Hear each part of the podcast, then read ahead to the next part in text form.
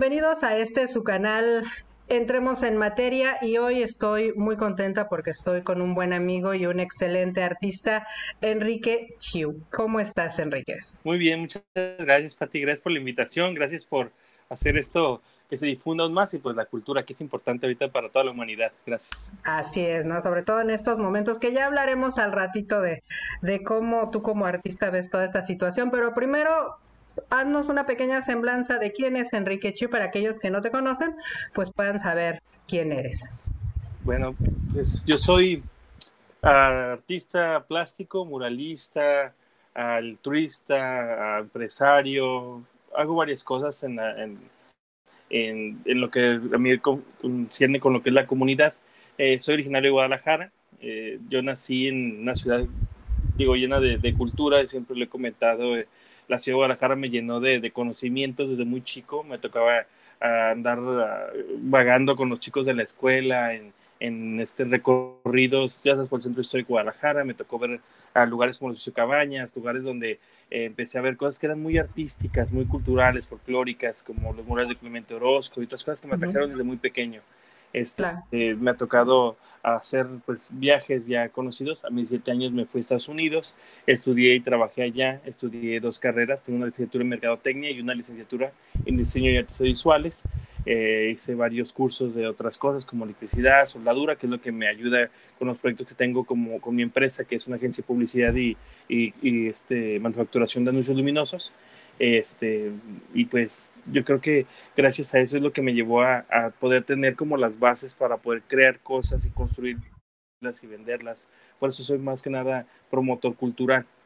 Y pues ya tengo 11 años aquí en la ciudad de Tijuana. Desde que llegué y los primeros años que llegué aquí a la ciudad fueron como invitaciones para trabajar en el gobierno, algunos proyectos independientes que fui realizando el, con proyectos conocidos ya como ah, las esculturas, los murales en la ciudad, los programas anti-graffiti, el mural de la hermandad, el muro fronterizo, este, ah, bueno, conocido por hacer exposiciones en varios centros culturales y galerías aquí en la ciudad. Tengo mi propia galería por el aeropuerto, ah, fui director de la Casa del Túnel, el Centro Cultural Nacional Federal. Este, pues bueno, me ha tocado gracias a, o por medio del arte poder viajar y conocer varias culturas y eso me ha llevado pues a tener conocimiento para poder crear pues varios proyectos, ¿no? Dar conferencias a nivel nacional e internacional, algunos proyectos culturales sobre el tema o pro migrante o pro a, lo que había usado las deportaciones, programas de, de apoyo hacia los niños, una asociación civil la cual ya tengo cinco años, que es la Fundación Internacional por Niños con Futuro, con la cual hago proyectos para niños y jóvenes, más que nada en, en proyectos educativos culturales, en el que podamos programar o usar el arte y la cultura como un medio de educación. Entonces me ha funcionado mucho esa forma. Este, tengo otra asociación que es la NFIA, la Fundación Internacional.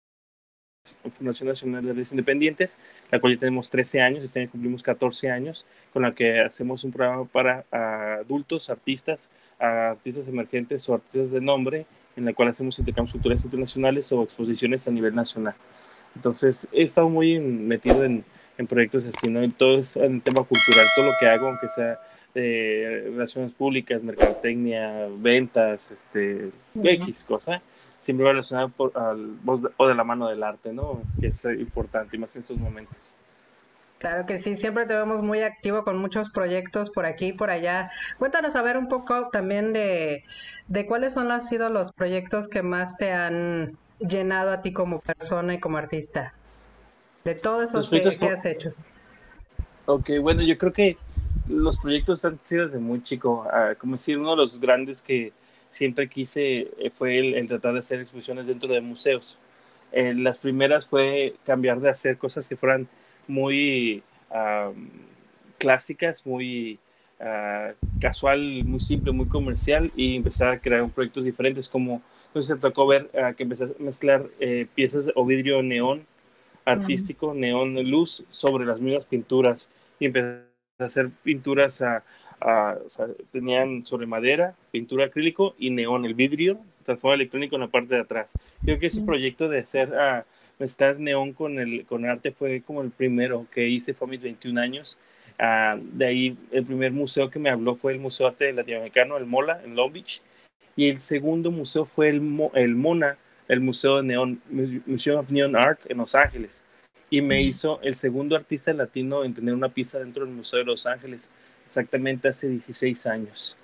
Entonces, ah, yo creo que de ahí fue como algo muy padre poder mezclar lo que empezaba yo a hacer con mi agencia de publicidad y anuncios con el arte y empecé a mezclar luces de, de LED y de neón dentro de mis pinturas. Entonces, claro que ese proyecto me llevó a traerlo, que la primera exposición de neón fue aquí en el Instituto de Cultura de California, fue en el 2009. Eh, me hice la invitación a venir a Tijuana a tener esa exposición y fue como un boom, porque se vendieron todas las obras, todo el mundo estaba queriendo comprar una pieza, era el, era el, único artista que hacía neón artístico en aquel entonces en la frontera, este, entonces estuvo muy padre. Este, ese fue como el primero. Y el segundo, pues yo creo que ha sido uh, parte importante de las asociaciones o, o, agrupaciones que hemos formado para poder crear eh, ese vínculo con los artistas, con la sociedad, el, el, poder hacer intercambios culturales con algunos artistas, la promoción que es muy importante para todos, que a veces uh, uno como artista se limita mucho a, al poder compartir, a vincularte con la gente, el poder comercializar tu obra. Entonces, lo, que yo como mercadólogo me encanta el poder platicar con la gente, el poder persuadir, ¿no? De alguna manera al, al cliente para poder uh, que obtenga alguna pieza a cambio de, de dinero o en, o en, su otro caso algún intercambio que se pudiera lograr, pero siempre es importante y algo, es, algo de eso fue lo que empezamos a hacer, que hicimos la Fundación Nacional de Artes Independientes, con la cual los primeros proyectos que se lograron y que nos dimos cuenta y que podría ser muy factible era usar el arte a beneficio de. Entonces los primeros proyectos que hicimos, uh, que fue como la apertura en Estados Unidos y luego México, fue el crear exposiciones de arte a beneficio de causas sociales como asociación para los niños, es un hospital, el Anaheim Health Hospital, el hospital de, niños con cáncer en, en Anaheim, eh, un asilo de ancianos en Paramount. Uh, se empezaron a abrir puertas muy extrañamente que no era hacia galerías, sino el, el, grupo de artistas pintar para vender, para apoyar, donar 50% de todas las ventas. Entonces dimos cuenta que el arte uh, empezaba a ayudarnos a nosotros y ayudábamos a los demás. Entonces claro. fue un proyecto muy padre que a la fecha seguimos te teniendo. Yo uh -huh. me encanta seguir apoyando. Yo digo que siempre se regresan las cosas cuando das y das de más, a mí se te regresa de más. Entonces, claro ese sí. es uh, algo que me ha ayudado como proyecto, el, es el crear agrupaciones y asociaciones que, que, que, promuevan el arte y la, y la cultura. Y yo creo que, pues, de las últimas cosas que han salido, este, digo, este, el año pasado, el, hace dos años, hace tres años fue el proyecto de Mural de la Hermandad que cambió mi vida -huh. que fue el, el, el, crear como ese uh, proyecto en un muro que, que, pudiese haber sido algún muro uh, pared regular, pero al final estamos en un lugar donde hay un muro, una, un, este, una pared muy grande, muy oxidada, que nadie le voltea, o nadie la volteaba a ver tanto. Así que, -huh. este, todo el mundo decía o hablaba, pero no decía nada. Entonces eh, logramos hacer ese proyecto uh, con la gente, con la comunidad, con miles y miles de personas que se han sumado conmigo a pintar el muy fronterizo.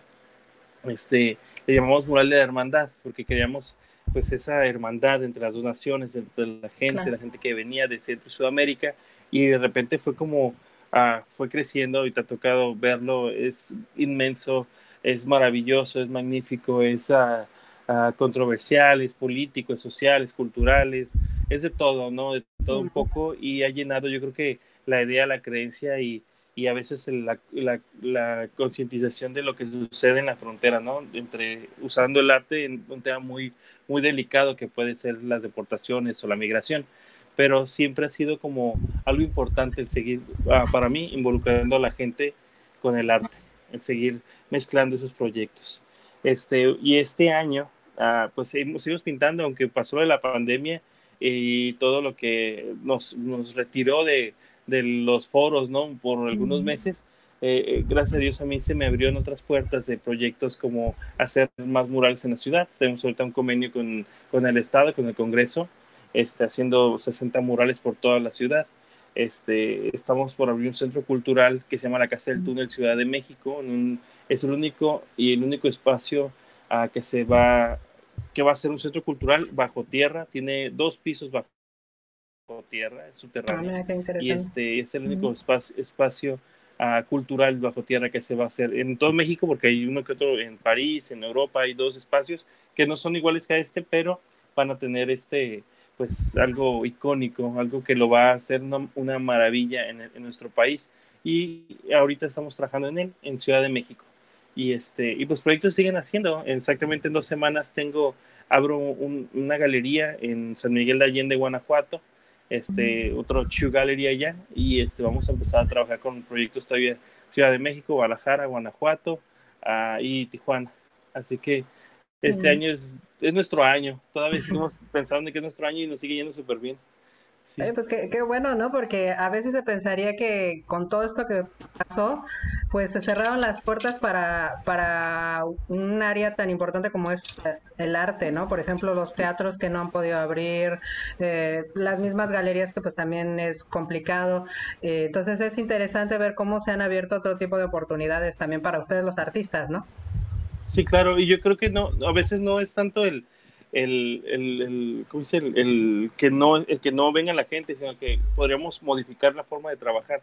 ¿Sabes? Yo los primeros, el primer mes, mes y medio, sí, eh, bueno, las primeras dos semanas yo estuve preocupado porque dije, ya cerramos mi escuela, la escuela de galería que tengo por el aeropuerto de niños, los mandamos a descansar los maestros y a todos. Entonces, claro que sí, dije yo, ¿qué vamos a hacer este, este mes?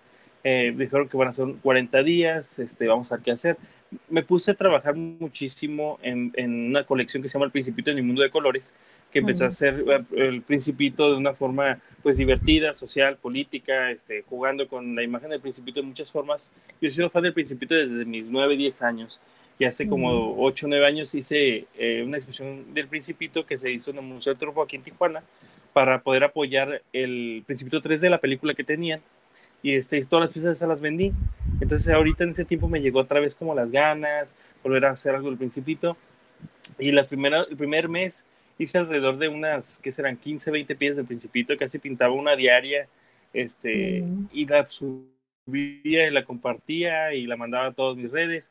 Y de repente, el, el ¿qué decir? abril, finales de abril, todo el mundo empezó a, a, decir que por qué no hacíamos la, la colección completa y la verdad es que ya parece entonces ya casi he vendido todo por WhatsApp y por Facebook. Entonces este, empecé a hacer más, empecé a hablar con algunos uh, proyectos, como no había galerías abiertas, hablé con los que conozco, secretarios de cultura de San Luis Potosí, Durango, Toluca, Ciudad de México, Guadalajara, y les hablé a los directores y les dije que quería hacer una exposición eh, que se podía presentar con ellos, y me, habían, me comentan, es que están cerradas los centros culturales y galerías, le dije, no, hay que hacerlas virtuales, como la están haciendo la del Van Gogh o hicieron otras piezas que son virtuales, este, hay que hacerla. Y me dicen, es que no sabemos cómo. Yo les explico cómo, les dije. Vamos a, ustedes van a ser administrador de su página. Y claro que algunos, créeme que hasta duraron un poquito, que sabes, o sea, medio millón, 250 mil en su página, ¿sabes? De, de, de, de cultura. Claro. Dije, me hacen administrador de su página, me hacen administrador de su página por un día y yo les pongo una exposición, un recorrido virtual en, desde mi galería para directamente en su página. Y les expliqué, les mandé el catálogo, aceptaron todos y cada semana, no sé si te tocó verlo en internet, que a veces subía que compartía con Toluca, con San Luis Potosí, con Durango, con Guadalajara, y desde su página, desde mi celular, acomodaba y esas eran las primeras exposiciones virtuales a principios del año en las secretarías de Cultura, que nadie las había hecho. Entonces, estás hablando de que lo que fue abril y mayo, yo hice las recorridos virtuales a nivel nacional. Entonces, este, salió mucha publicidad en los periódicos en Toluca, en Ciudad de México, en San Luis Potosí, en Guadalajara, publicaron todo y se quedó media hora de recorrido virtual desde mi galería usando la plataforma de ellos. Y yo hacía el recorrido pieza por pieza con mi celular, como si ellos la estuvieran viendo. Yo, yo veía sus comentarios y contestaba. Ellos estaban viendo, las, las personas veían la, la imagen y yo les contestaba. Entonces hicimos el recorrido pieza por pieza y al final volteaba el celular hacía un mapeo rápido y les daba, agradecía a la Secretaría de Cultura, las personas estaban ahí, dejaban información y vámonos, cerraba el, el, video, el video en vivo, ¿no? Entonces empecé a ver esa parte y dije, ¿sabes qué? Esto está funcionando muy padre. Porque la gente se dio cuenta, empezó a mandar mensajes, agarré mucho más seguidores en redes, este, empecé a hacer ventas más por, por Facebook y por Instagram y por este, WhatsApp. Y de repente dije, ¿sabes qué? Esto es lo mío. Voy a empezar a hacer más y producir más. Entonces empecé también con lo de las playeras del Principito, empecé con las playeras de uh, cosas de, del zorrito del Principito, más pinturas y cosas que estaba haciendo, algunas rifas, este, y súper bien, súper bien, así como que la gente decía, sabes que yo quiero una, yo quiero otra, yo quiero otra, y en un fin de semana vendí alrededor de 60, 60 playeras. Entonces estuvo súper padre eso y dije, es que ahora sabemos que lo nuevo es esto y la cosa en la que uno puede modificar su forma de trabajar desde una galería, desde un centro cultural, desde una, uh, como artista, es empezar a producir y al mismo tiempo que estás produciendo estás vendiendo, tienes que mostrarle al mundo lo que estás haciendo. Digitalmente no te esfuerzas, no, te, no provocas nada, no hay cansancio, es fotografía o video y subes a las redes. Y compartes, redes, compartes y compartes. Me di cuenta cómo funciona, entonces ahorita tengo un movimiento muy padre de, de mercadeo digital. Entonces está muy padre, porque dije, ya está, me ahorro, me ahorro las vueltas, hasta los mando por Uber, depositan y les mando el ahorro por Uber a su casa. Mira, a gusto. Yo, yo, creo que es justamente eso, ¿no? ¿no? No espantarnos de los cambios, porque en realidad la vida pues es un constante cambio, ¿no? Nada más hay que irlos adaptando, ir viendo cuáles son las posibilidades y creo que tú lo has hecho muy bien, ¿no? Sí, claro. Pues digo, yo creo que es adaptarnos, ¿no? Y desde el principio, ah, no sé si te tocó ver que por Instagram empecé a hacer también unas que se llamaban tertulias de arte, que eran como pláticas con artistas. Entonces, les mandé por Instagram a todos los artistas que conozco, a músicos, bailarines, artistas plásticos, a actores, actrices de Estados Unidos, en México, en Estados Unidos, en Brasil, en Colombia, en Europa, ¿no? Este, bailarines, este, actores de Televisa, de TV Azteca, de, de Univision, todos les mandé yo. Dije, a ver quién me contesta, a ver quién le gusta la idea.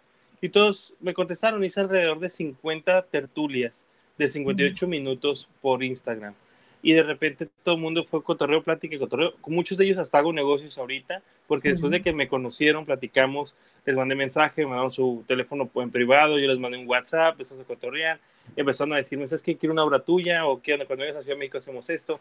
Y ahorita que estamos en el centro cultural, que va a ser, vamos a empezar con la parte como muy VIP, porque no se puede hacer muy abierto al público, de los mismos actores que yo entrevisté, que son conocidos, que son este, uh, bueno, ya conocidos este, a nivel nacional, eh, mexicanos, van a ser parte de los primeros maestros de guion, de guion y de actuación y de teatro que voy a tener en mi, en mi, en mi centro cultural en la Ciudad de México. Entonces va funcionar.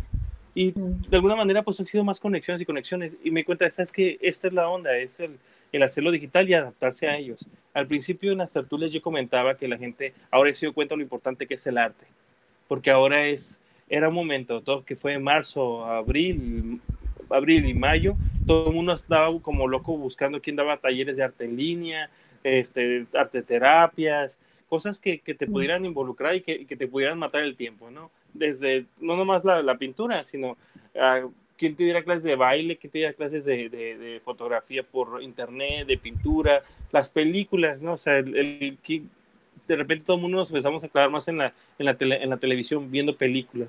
Entonces, eso es parte del arte, del séptimo arte, ¿no? Entonces, ¿qué, qué decimos? Ahora el arte es parte muy importante que eh, hace mucha influencia en lo que tenemos y quiénes somos. Entonces, ahí es donde empezamos con eso. ¿Y cómo, cómo te ha recibido también, por ejemplo, los gobiernos y todos aquellos que, este, les pedías? Veo que fueron bastante receptivos, ¿no? Sí, fíjate que de repente, uh, o sea, estaban como en espera. Primero, digo, ahora que entró la nueva administración, yo desde la primera semana, yo hice mi primer trato con uno de ellos, este, salieron proyectos con los regidores, algunos, algunos ventas con ellos para poder, para sus diseños, sus logotipos, sus decoraciones en la oficina, este, cosas así, ¿no? Cada quien hacía lo que podía y como quería y, y, cuanto podía, ¿no? Este, ahorita que hay más proyectos sociales, uh, yo creo que más nada es por todo lo que he hecho aquí en la ciudad, uh, que la gente sabe y hay referencia de que si tú me pides un proyecto lo hago, o si yo te pido algo para hacer un proyecto es porque lo voy a hacer. Entonces, uh, simplemente ha salido mi programa anti-graffiti, mi programa de, recuperación de espacios públicos, las esculturas de, eh, que quiero hacer, eh, algunos murales para limpiar algunas zonas, eh, talleres para, para los, las casas hogar y, los de jóvenes migrantes. Uh, le pedí ya directamente a varios, a Congreso del Estado, diputados, senadores, este, regidores, gente estatal y municipal, y ya están todo uh, así en marcha. Algunos ya salieron, te digo, lo que fue desde mayo, junio, he estado uh, pues trabajando mucho para gobierno. He estado haciendo algunos proyectos sociales eh, que ellos ah, me han pedido y que eran ideas que yo traía desde mucho antes de que pasara esto y ahorita ya se abrieron los espacios. Entonces, este, y no nomás aquí, en Ciudad de México, en Guanajuato y en Guadalajara. Estoy ahorita en noviembre, tengo para allá, eh, me reúno en septiembre con el alcalde de Mazatlán para empezar a hacer el proyecto que vamos a hacer en Mazatlán.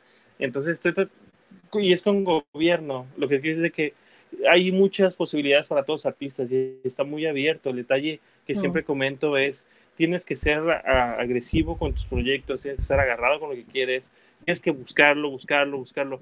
A diferencia, a diferencia de cualquier carrera, las artes plásticas, a comparación de un doctor, un doctor, un médico, a este, un cirujano, un abogado, es, es una necesidad diferente.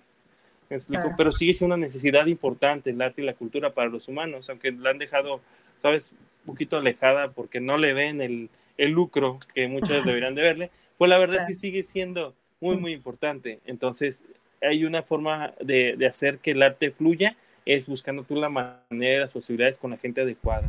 Y algo que es, y cómo sabes que la gente adecuada es la gente a la que tú le quieres vender y que quieres y que sabes que tiene el poder para poderlo adquirir. Así de sencillo. Así es. ¿Tú qué les dirías a estos, eh, a los nuevos artistas o a aquellos que ahorita se sienten un poco atrapados en, en esto de la pandemia, que sienten que no hay dónde exponer o dónde ir a vender o no saben cómo empezar? Sabes que algo importante de lo que podemos hacer ahorita como artistas, es lo que tengo atrás de mí, es mi galería, ¿no? Es mi, mi oficina. Si te diera un recorrido por mi casa, es un museo. Pero son obras de todos amigos míos, artistas, gente que he comprado, colección, yo colecciono mucha obra de varios artistas, entonces, ah, así como está aquí, si yo pudiera hacer un mapeo, un recorrido eh, con mi propio celular y lo subo a las redes y lo comparto en los grupos y lo comparto con la gente que conozco y lo mando por WhatsApp a todos mis cuates y le digo, hey, ¿qué onda? Compartan esto. Habrá quien lo haga y habrá quien no, pero eh, ya por lo menos ya viste, ya, ya captaste un par de ojos. Entonces, esas personas son las, tus próximos clientes, coleccionistas, compradores. Pero si esperas a que, a, que, a que algún día abran el museo una galería y no para exponer, para ver qué sale, no va a funcionar así. Ahorita es el momento de poder adaptarnos a lo que sucede. Entonces, ah, algo importante es hacer un video, hacer un, haces tu, tu video diciendo, ¿qué onda? ¿Cómo están? Esta es una colección, estoy trabajando en esto, el tema es este, aquí van las piezas. Y pones un recorrido, un mapeo así de 6, 7, 8, 10 piezas, cada pieza está en tanto, hoy por la pandemia se dejar en oferta. Vámonos. y sale, ¿no? Y funciona. Digo, de que estén guardadas, de que estén guardadas a que realmente alguien que realmente sí las quiere tener en su casa, que lo tenga. Yo no dejo que ningún cliente se me vaya. A mí, la verdad es que si alguien me dice, yo quiero una obra tuya, y de verdad me lo dice, digo, ¿sabes qué? La puedes tener. O sea, hay gente que tiene, me paga la semana, la quincena, pagos quincenales, una pieza. Y no significa que sea una pieza cara, no es un carro último modelo significa que te doy las facilidades de que tú vas a obtener la pieza y tú te sientas cómodo para realmente adquirirla. Y por eso una pieza chica una pieza grande, ¿no? Pero el detalle es que la quieras. Eso para mí es muy importante. Eso me da el, el pie a, seguir produciendo otra pieza, abro un espacio, hago otra pieza en ese espacio. O realmente, si la vas a comprar, me vas a promocionar, o me vas a presumir, o me vas a subir a tus redes. ¿Qué onda? Voy a adquirir una pieza de Enrique Chu esa cosa funciona para mí. De eso, de eso, de eso se trata también, el poder promovernos y poder difundir todo lo que hacemos y quiénes somos. Entonces yo creo que no pueden parar, es el momento de adaptarnos. Claro, además las, el Internet en general, no solamente las redes sociales, sino todo lo que ya implica el, el, poder comunicarnos a través de todos estos medios, ahorita tú y yo que nos estamos comunicando así sin necesidad de, de, de, este, de estar frente a frente ni nada, pues yo creo que nos abre un sinfín de posibilidades, ¿no? Y no solo a los artistas, sino a cualquier persona, ¿no? Yo creo que nada más hay que, como tú dices, hay que tener una meta muy clara e ir tras ella sin que nada te detenga y pues simplemente quererlo, ¿no? Para que se haga, ¿no? Sí, claro. Digo, y no te voy a mentir, claro que se extraña mucho a veces de poder compartir con alguien, de poder estar de frente, de saludarte, abrazarte, ese tipo de cosas ah, son extrañables, muchísimo. El, yo creo que es muy importante. Pero sí, como comentas, el adaptarnos ahorita al poder comunicarnos, el poder hacer videollamadas, el poder transmitir lo que somos de este, por este medio, funciona para cualquier carrera, para cualquier forma, cualquier familiaridad que quieras. O sea, la verdad es que sí, es, es muy, muy bueno. Nomás es el, yo creo que como todos, ¿no? Hay que tener a veces un, o tratar de tener un mejor celular para que se vean bien los videos. Pero sí, yo creo que es importante el, el, el seguir manteniendo la comunicación. Muy importante. Así es, ¿no? Yo creo que esa es la base de todo, ¿no? Y independientemente de cómo nos comuniquemos, hay que comunicarnos y tratar de comunicarnos de la mejor manera, ¿no? Claro, claro, claro. Y, digo, yo creo que hay que ser responsables con lo que hacemos y, y, también que transmitimos. Yo creo que las redes son, son ahorita un arma también para de apoyo, de acomodo y de destrucción. Ya sabes, ¿no? Entonces hay que saber también con responsabilidad quiénes somos, qué somos y quién queremos ser qué posteamos, qué compartimos y qué queremos vender. Entonces, de muchas formas. Entonces, sí, así debe ser. hagámosle, hagámosle caso al sentimiento, pero hagámoslo de una forma positiva. Claro que sí. Pues bueno, aquí en, en Tijuana yo creo que uno de los proyectos que obviamente más ha, ha calado, pues obviamente el muro de la hermandad, como tú ya lo, lo comentaste. ¿Cómo surgió este, este proyecto? Porque si bien es un proyecto muy, muy local, entre comillas, porque pues el muro está aquí, la verdad es que ha traspasado fronteras y hemos visto que mucha gente se ha interesado alrededor del mundo sobre esta propuesta que hiciste, ¿no? Sí, claro. Pues lo que pasa es que la mayoría de las personas que han visto el proyecto no se guiaron por lo que estábamos pintando, sino por lo que simboliza que estemos allí. El mural de hermandad cuando lo empezamos fue antes de que estuvieran las elecciones del actual presidente. Entonces, algo que, que, sucedió en ese momento es que en plenas elecciones se hablaba mucho sobre el muro fronterizo, que iban a construirlo y que iban a hacerle varias cosas. Y aparte fue algo importante el, decir que ya había un muro fronterizo y que estábamos tratando de hacer una hermandad.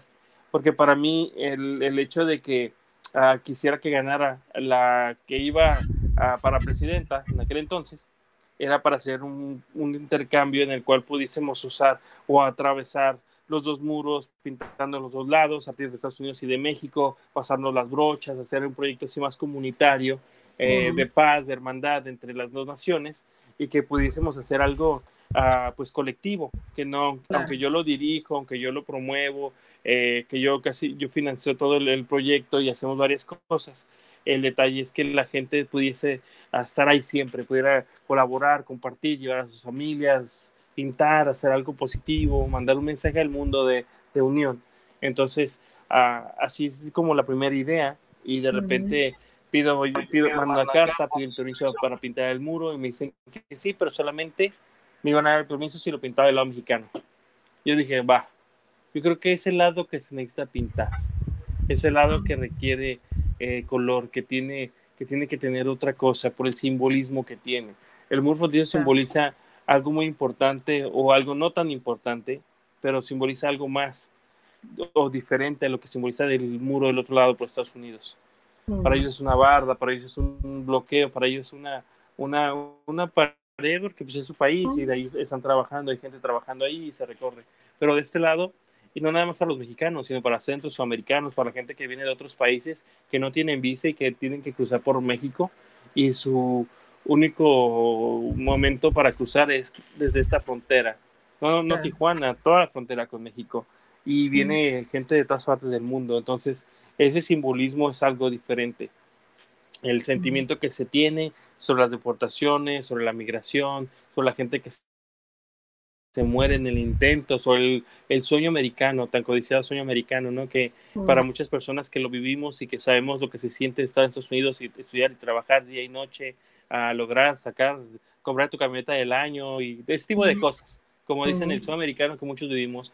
Claro que sí, fue para muchos de nosotros la idea de poder progresar en la vida, de poder creer, pero sigue siendo un mito que no es tal y como la gente lo ha dicho por años. Hay que esforzarse más, hay que sacrificar a la familia, hay que sacrificar a veces vidas, hay que sacrificar el tiempo, hay que dejar a veces de, de estudiar para trabajar de verdad día y noche, a veces empezar trabajando dando trastes, a ese tipo de cosas que hacemos cuando empezamos en Estados Unidos. Y claro que el que aguanta, el que dura, es el que lo logra y el que se puede quedar allá, porque a veces el que, que saques tantos dólares y luego te deportan, ¿verdad? Pasa. Entonces, por ese sueño, por, ese, por esa idea, por esa creencia luchamos, trabajamos, vimos muchas personas. Entonces, ah, por eso lo hicimos. Y yo creo que el, el, hecho que llevemos ya tres años y que venga gente de todas partes del mundo ah, teniendo la misma fe, la misma esperanza, que a lo mejor no va a pasar como el muro de Berlín, que lo vamos a tumbar o que lo vamos a, a tirar, ¿no? Pero la, la, forma en la que lo estamos uh, personalizando, la forma en la que lo estamos obstruyendo, modificando, transformando, embelleciendo, lo hacemos con amor, con cariño, con algunos será con hipocresía por el no por el no gusto de Estados Unidos o porque odian tanto a un presidente, pero lo han hecho con ganas y lo han hecho con entusiasmo y con fuerza y con su pasión y con su coraje y lo han venido y lo han hecho. Entonces, ya tres años, más de 4.400 personas fotográficamente registradas, eh, se, se, lograron llegar a los dos kilómetros, nos quitaron un kilómetro ahora en, el año pasado cuando se vino lo de la caravana migrante, se pintó en Tecate una parte, se pintó otra parte en, Mexicali, se pintó otra parte en, Ciudad Juárez, en Reynosa, en Río Bravo, en diciembre que fui, se pintamos unas plataformas grandotas enfrente del muro que se hagan como, como pared, enfrente de un fronterizo, este, otras en, en Reynosa, y este, para simular la parte del muro y el mural de la hermandad.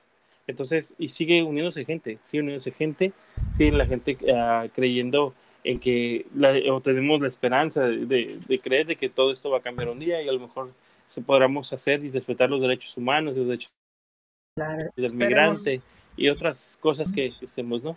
Sí, ya sé. Y pues seguimos en ello, tenemos pues en las redes la gente que nos sigue y seguimos en la invitación. Ahorita estamos un poquito parados con ello, eh, para invitar público, pero todavía hace unas semanas hicimos un recorrido con algunas personas en especial. Este, vienen otros artistas y gente de Estados Unidos, de Francia, para hacer algunos uh, proyectos conmigo con el modelo de hermandad, pero va a ser en diferentes zonas, entre escultura y pintura, para poder hacer algo simbólico. Y a lo mejor no lo vamos a hacer tan público por, por el hecho de no poder traer tanta gente, pero entre los artistas, algunos medios, podremos hacer actividades todavía en estos, en estos días. Pues qué bueno, Enrique, qué bueno que, además existan artistas como tú, qué bueno que aparte de obviamente expresar a través de su arte lo que quiere decir, pues también apoya a la comunidad y, apoya que algún día podamos realmente ser todo lo humanos que a veces presumimos y no somos. ¿no? sé, ya sé, yo creo que todos, a todos nos falla a veces, ¿no? No somos, no somos tan, ¿cómo se dice? Tan uh, perfectos pero independientemente de que a lo mejor nunca lleguemos a ser perfectos, esperemos que algún día esperemos eh, lleguemos a ser un poquito mejor de lo que ya somos ahorita, ¿no? Eso sí, pero yo creo que lo, lo, tenemos que lograr, digo. Ahorita ya nos, nos dio la, la vida, nos ha enseñado algo que habíamos dejado de hacer, ¿no? El respeto entre nosotros, el cuidado entre nosotros, la limpieza, la comunicación. Me explico, nos ha enseñado algo. Yo creo que eh, en estos meses de, de, de encierro, de, de noventena o ciento veintentena, no sé cómo nos llamamos a esto. No, ya es un este, año nena, yo creo, ¿no? Porque ya vas para el año y...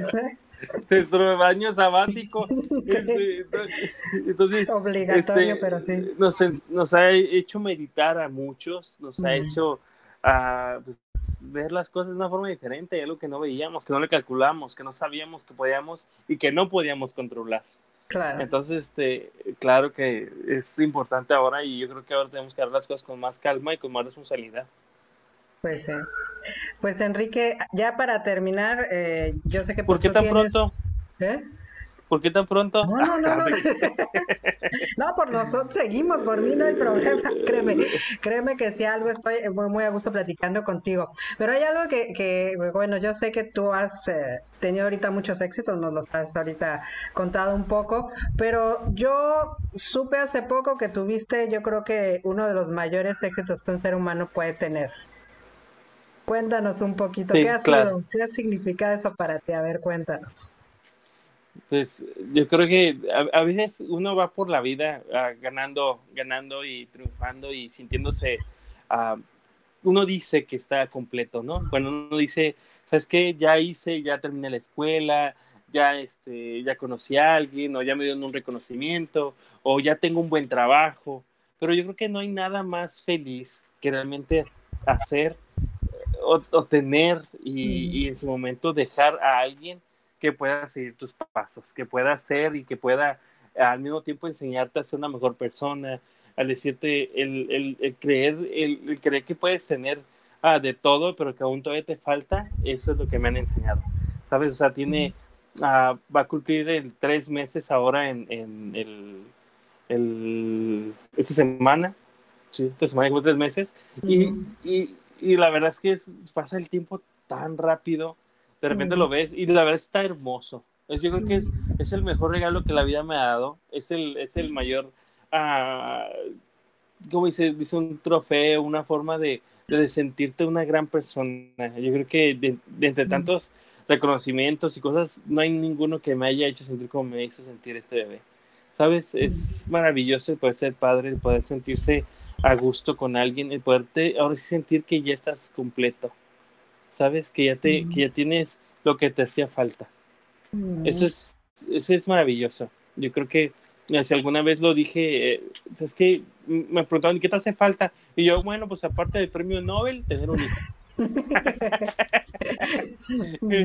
¿Sabes? Este, pero yo creo que esa, o sea, las cosas se dan y se andan acomodando todo el tiempo cuando uno, uno pide algo bonito, cuando alguien quiere ser feliz, cuando alguien realmente necesita ese complemento para tu vida, pero a veces te llega.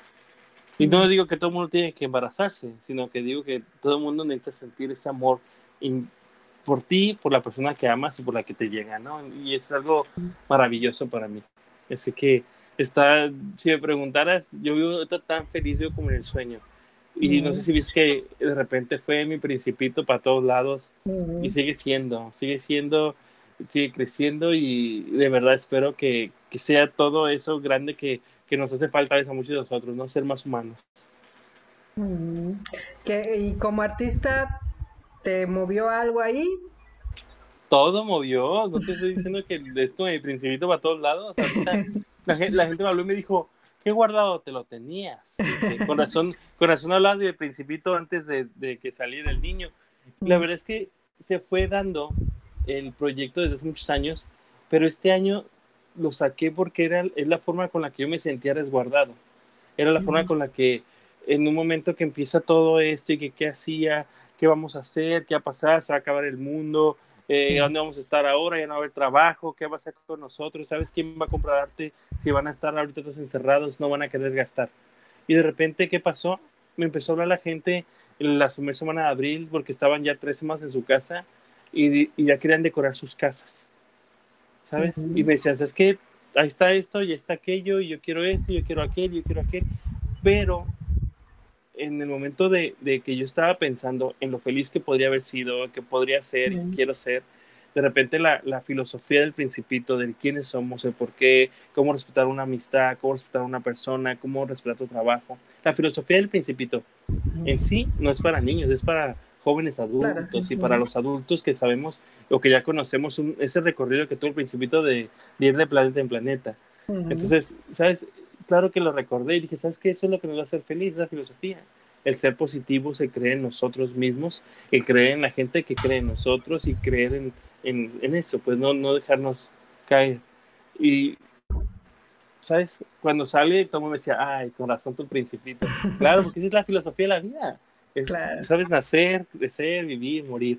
Pero el detalle es tratar siempre de esa forma positiva de ser, de quiénes somos, cómo somos, porque somos así. Y qué, lo que realmente, a dónde vamos y lo que queremos ser. Es donde yo quiero llegar y quiero, ser, quiero poder crecer con él y quiero enseñarle lo que yo siempre fui, lo que yo quise ser. ¿Sabes? Dejarle esa parte bonita que, algunos ah, tenemos a veces de, que queremos compartir. Yo me la paso, yo me lo me la quiero compartir todo el tiempo con la gente, invitar a la gente a que vea lo que hago y, quién y que estoy pintando, ¿sabes? Pero también es, ¿qué más que dejárselo a una persona que es tuya, que es de ti? ¿Sabes? Claro, es, el mejor legado, ¿no? Sí, claro, eso es lo que vamos. Nuestra, nuestra herencia, ¿no? Dice que.